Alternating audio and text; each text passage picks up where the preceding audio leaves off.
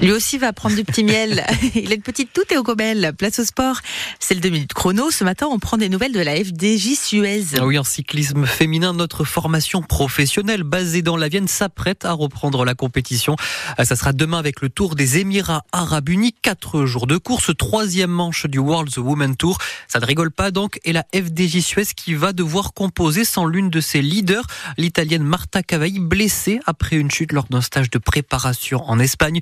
Un coup dur, reconnaît Stéphane Delcourt, le manager général de la FDJ Suez. Oui, c'est malheureusement les, risques du métier, une chute euh, aurait pu être anodine, hein, une vraiment à, la fin de la sortie d'entraînement, euh, qui s'avère un peu plus compliquée, où les examens complémentaires euh, au retour d'Italie ont, pas été favorables pour Martha et elle est indisponible pour une durée indéterminée. Maintenant, voilà, il faut que cette fracture se résorbe et qu'elle reprenne la saison euh, à l'endroit. Et mais je suis persuadé qu'elle reviendra très forte parce qu'elle était très forte avant sa chute. Donc, voilà, il faut être patient et surtout bien consolider cette blessure pour que derrière on reparte de l'avant.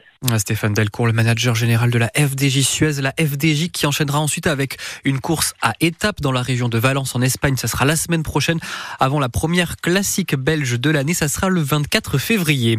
En basket, il y a de quoi avoir le sourire ce matin. Le PB 86 est enfin arrivé à gagner à l'Arena Futuroscope hier soir à victoire face à Angers 86 à 76.